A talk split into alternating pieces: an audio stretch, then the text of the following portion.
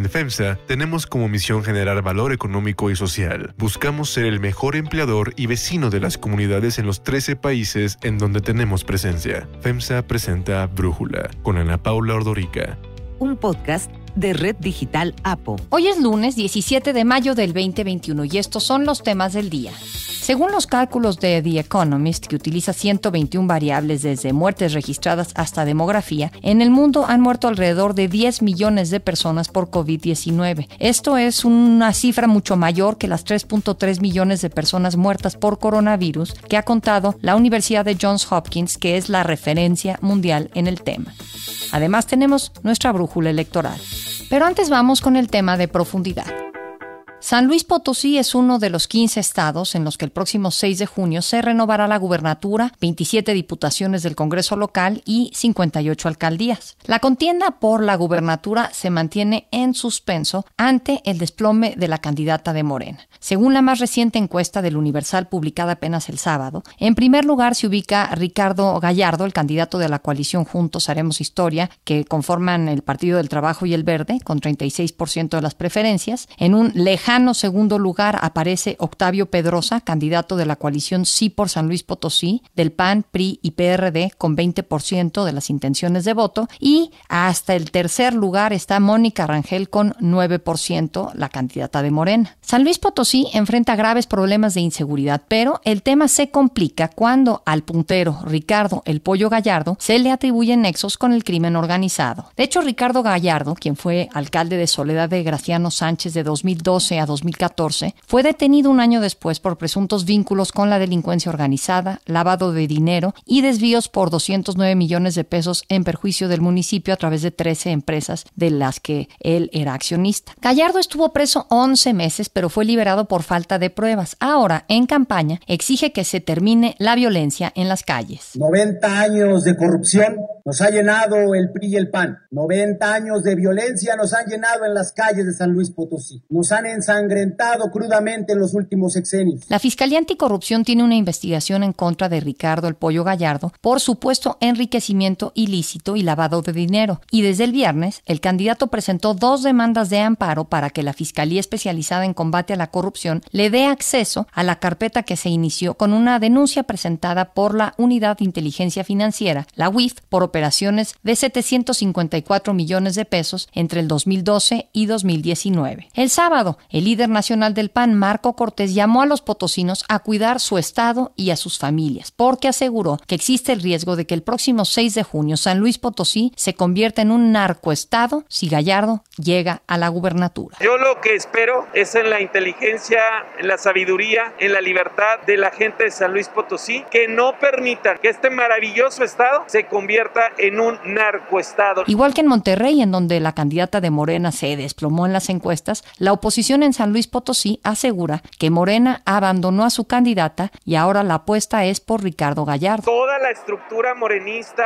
todos los siervos de la nación, todo el aparato, pues está apoyando al candidato del verde. Es una simulación. Así como los morenistas Félix Salgado y Miguel Morón, la candidatura de Mónica Rangel estuvo a punto de convertirse en la tercera en ser cancelada por el INE por no haber reportado gastos de pre-campaña. Al final, el Consejo General ordenó imponer a Rangel una multa de 434.400 pesos y sancionó al Comité Estatal de Morena con una multa de 5.923.000 pesos. En el actual gobierno del priista Juan Manuel Carreras, Mónica Rangel se desempeñaba como secretaria de salud, pero con todo y la pandemia, abandonó la Secretaría de Salud y abandonó al partido para convertirse en la candidata gobernadora de Morena. Antes de renunciar al gobierno ya había sido señalada por su participación en diversos actos de corrupción y malos manejos, entre ellos los millonarios contratos entregados por adjudicación o licitaciones a modo a Raúl Trejo, empresario de Ciudad Valles, detenido como el presunto autor intelectual del asesinato de Julio César Galindo, presidente de la Coparmex en el estado, esto que ocurrió el pasado primero de marzo.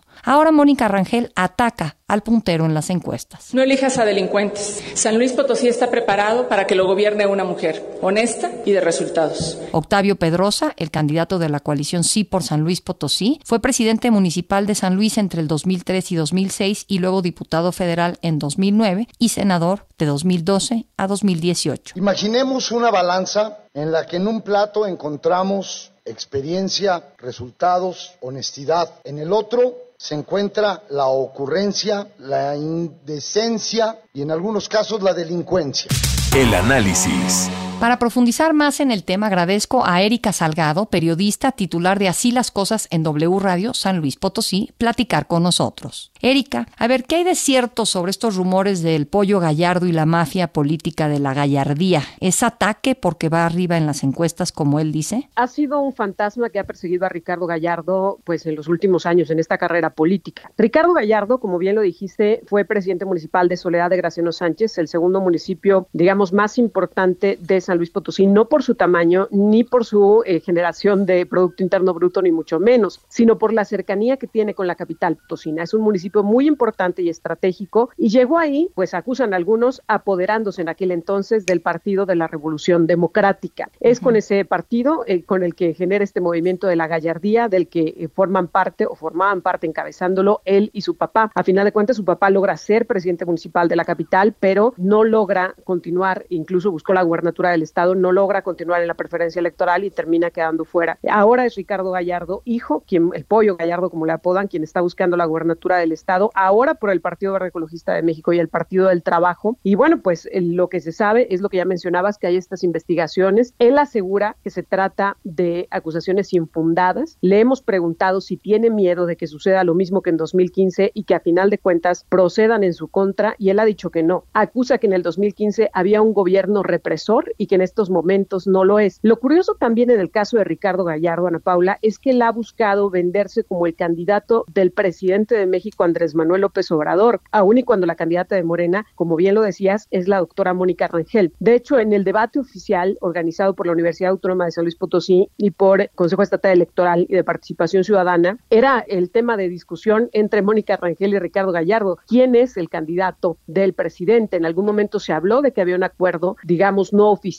para que Morena apoyara a Ricardo Gallardo buscando la gubernatura del estado de San Luis Potosí y que por eso habían permitido que Mónica Rangel, una exfuncionaria de un gobierno priista, pues se convirtiera en la candidata de Morena en busca de la gubernatura del estado de San Luis Potosí. Hasta ahora no se ha concretado nada y Ricardo Gallardo se dice confiado e insisto, él asegura que tiene esta simpatía por lo menos por parte del presidente Andrés Manuel López Obrador que se habría ganado en su paso por el Congreso de la Unión cuando fue diputado federal y tejió alianzas, renunció a su militancia en el PRD y tejió alianzas para eh, apoyar prácticamente todo lo que impulsó el presidente de México Andrés Manuel López Obrador y se le ha vendido como una persona cercana a las grandes cabezas del movimiento de regeneración nacional. A diferencia de lo que sucede con Mónica Rangel, que a pesar de ser la candidata de Morena, pues no ha logrado conectar con el movimiento de regeneración nacional y no ha logrado tampoco mostrar este respaldo, aun y cuando han venido liderazgos de Morena a San Luis Potosí a decir a los potosinos que ella es la candidata de Morena y nadie más, pues no se ha logrado concretar esta imagen ante la opinión pública. Y en el caso de Octavio Pedrosa, que es otro de los punteros de la coalición Sí por San Luis, él ha tratado de vender esta idea del combo, de que aunque no irá, y literalmente del combo, sus spots publicitarios van haciendo alusión a un esquema de venta de comida rápida con el candidato del PRI a la presidencia municipal de la capital, un poco diciendo, no estamos con el gobierno federal, pero construiremos una red de gobierno al interior de San Luis Potosí. Y lo curioso en este proceso es que un poco el voto se ve difuminado también porque tenemos muchos candidatos y candidatas. Estamos hablando de siete candidatos y dos candidatas en busca de la gubernatura del estado de San Luis Potosí. Y aunque no todos han logrado tener una presencia en el estado, tenemos por ejemplo el caso de José Luis Romero Calzada, que sí ha dado mucho de qué hablar, más por los escándalos, por estos bailes que ha hecho, incluso el 10 de mayo sin camisa, festejando en la zona huasteca a las mamás con una especie de baile de striptease, pero también con el uso de un helicóptero para moverse en en su gira por el estado, helicóptero que incluso ha aterrizado en la zona urbana de San Luis Potosí. Cuando una eh, periodista le preguntó si estaba reportándolo como parte de sus gastos de campaña, el apodado Tecmol le contestó de la forma más grosera posible y le dijo que él no iba a responder a ese tipo de cuestiones, pero ha quedado sobre la, eh, la mesa la duda de si lo está reportando o no como parte de su campaña. Bueno, las encuestas muestran que el pollo gallardo es el que va muy adelantado con una ventaja bastante importante. ¿Por qué un con esa historia, el haber estado ya en prisión, el tener estas empresas, entiendo que es la clínica de especialidades Wong, el grupo Axioma, Usuri, Investigaciones Médicas del Potosí, estas empresas que no se entiende bien a bien qué son y se supone que las utiliza precisamente para desviar recursos, ¿por qué un personaje así puede tener la posibilidad de convertirse en el próximo gobernador de San Luis Potosí, Erika? Él se ha mantenido en campaña no en los últimos meses, sino que lo ha hecho en los últimos años, Ana Paula. Desde que fue presidente municipal de Soledad de Graciano Sánchez, no ha parado con su campaña política, que ha consistido desde que está en el poder, cuando estuvo al frente de la presidencia municipal de Soledad, instauró algunos programas y acciones que generaron mucha popularidad para su gobierno, como fue las tortillerías a bajo precio, eh, venta de agua potable también a bajo eh, costo, apoyos sociales, que a final de cuentas son dádivas, eh, entrega de dinero de despensas, de apoyos, que a final de cuentas le generaron un eh, cierto, eh, digamos, una cierta clientela cautiva entre los electores en San Luis Potosí. Y ahora ha recurrido a esta medida que ha generado mucha controversia de generar estas tarjetas en donde promete el depósito de dinero en efectivo en caso de llegar al gobierno del estado de San Luis Potosí. Y a final de cuentas, considerando los niveles de pobreza y marginación que hay en este estado, pues mucha gente ve en ello una gran posibilidad de salir adelante o de recibir un apoyo por parte de Ricardo Gallardo si llega al gobierno del estado de San Luis Potosí. Le han interpuesto ya algunos recursos para tratar de sancionar esta entrega de estas tarjetas que no solo prometen, insisto, el depósito de dinero en efectivo, sino también el acceso a una serie de apoyos, pero hasta el momento la autoridad no se ha pronunciado al respecto.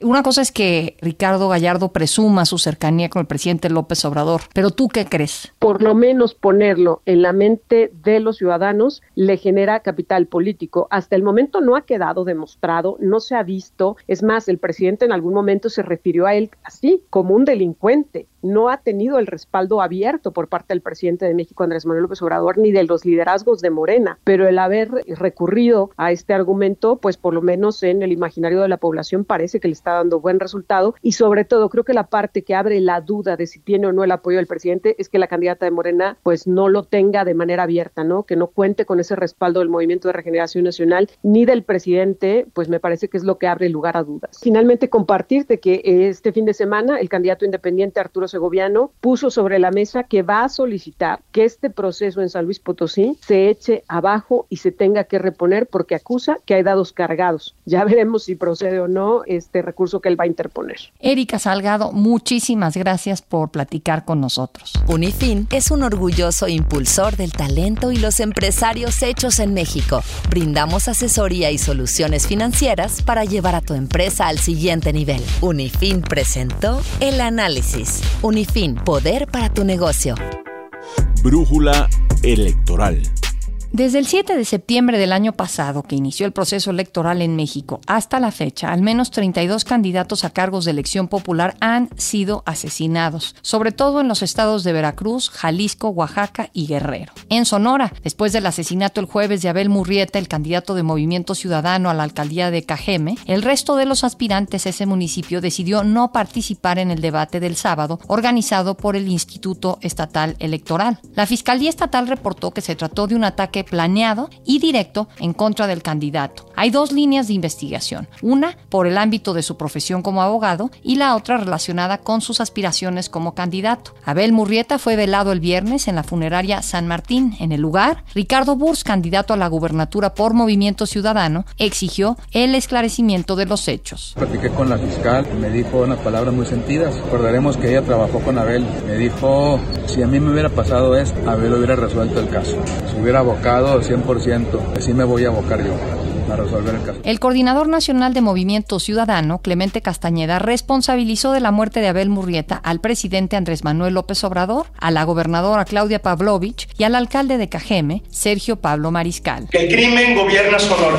Las autoridades de seguridad estatales y federales están rebasadas. Pero el presidente López Obrador así respondió a Movimiento Ciudadano. Imagínense un crimen que yo lamento mucho en Cajeme, en el cual resulto, de acuerdo a la visión de este partido, el responsable. No sé si usaron la palabra culpable. López Obrador reconoció que se está viviendo un momento difícil en el proceso electoral, por lo que se está protegiendo a los candidatos. Un día antes de que fuera asesinado, Abel Murrieta grabó un spot en el que señalaba que no tenía miedo para enfrentar a la delincuencia. Soy Abel Murrieta y quiero decirles que Cajeme va a dejar de tener miedo. Vamos a recuperar el tiempo perdido. Va en serio contra la inseguridad y la impunidad. Soy un hombre de ley y voy a poner orden. A mí no me tiembla la mano. Yo no tengo miedo.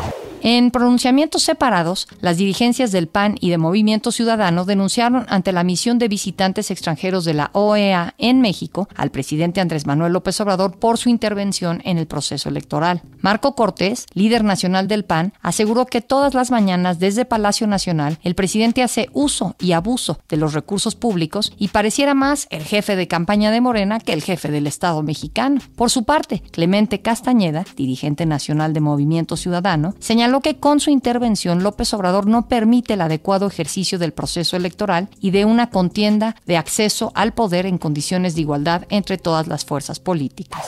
El candidato de Morena a la presidencia municipal de Guadalajara, Carlos Lomeli Bolaños, tuvo un resbalón, pues durante un mitin se equivocó de partido y aunque corrigió, el error quedó registrado. Que Movimiento Ciudadano va a gobernar no solamente Guadalajara, sino una gran parte del Estado. Morena, por eso, perdón. En Michoacán, Abraham Sánchez, candidato a la gubernatura por el partido Redes Sociales Progresistas, declinó a favor del aspirante de Morena, Alfredo Ramírez Bedoya. El candidato de Morena al gobierno de Michoacán, Alfredo Ramírez, acusó intimidaciones y amenazas por parte del gobernador Silvano Aureoles en contra de él y de otros candidatos del mismo partido. Ramírez mostró mensajes intimidatorios que aseguró ha recibido desde el número personal del gobernador. El líder nacional de Morena, Mario Delgado, anunció que presentarán una denuncia ante las Fiscalías General de la República y la especializada en delitos electorales. Guadalupe Mora, alcaldesa morenista de Mexicali, Baja California, fue denunciada por presuntamente ordenar el reparto de despensas que fueron sacadas del DIF municipal para entregarse en una casa de campaña del candidato del partido Encuentro Solidario a gobernador, Jorge Hank. Hay otra noticia para tomar en cuenta. 10 millones de muertos por COVID. Según el recuento de la Universidad Johns Hopkins, en el mundo han muerto más de 3 millones 300 mil personas por COVID-19. Sin embargo, hay estudios que revelan que la cifra es más de tres veces mayor. Los cálculos de The Economist, que utiliza 121 variables desde muertes registradas hasta demografía, revelan que el SARS-CoV-2 ha provocado la muerte de unas 10 millones de personas en el mundo. En el artículo 10 millones de razones para vacunar al mundo destacan que la COVID-19 ha atacado a los pobres más de lo que se creía. Tasa de mortalidad ha sido muy alta en algunos países ricos, pero la inmensa mayoría de las 6.700.000 muertes que nadie ha registrado se dieron en países pobres o en vías de desarrollo. En Rumania e Irán, el exceso de mortalidad dobla el número oficial. En Rusia es cinco veces mayor y en Egipto 13. El caso de India no es la excepción, pues al poner el número de muertes con relación a la población de un país, la pandemia en Perú ha sido 2.5 veces es peor que en India.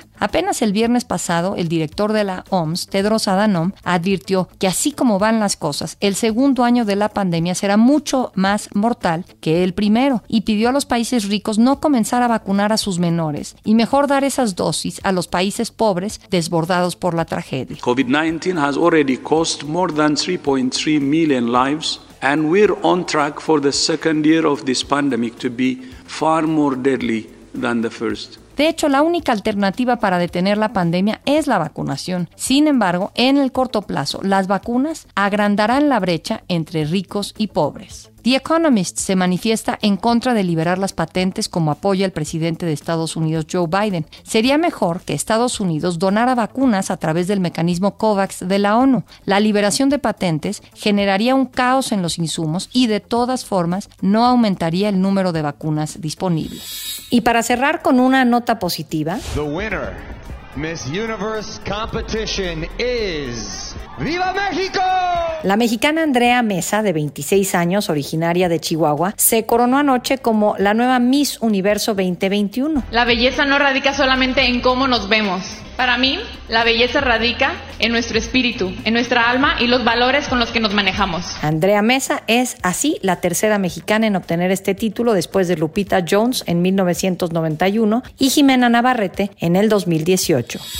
Yo soy Ana Paula Ordorica. Brújula lo produce Batseba Feitelson. En la redacción, Elizabeth Rangel. En la coordinación, Christopher Chimal. Y en la edición, Omar Lozano. Yo los espero mañana con la información más importante del día. En FEMSA tenemos como misión generar valor económico y social. Buscamos ser el mejor empleador y vecino de las comunidades en los 13 países en donde tenemos presencia. FEMSA presentó Brújula con Ana Paula Ordorica. Un podcast de Red Digital APO.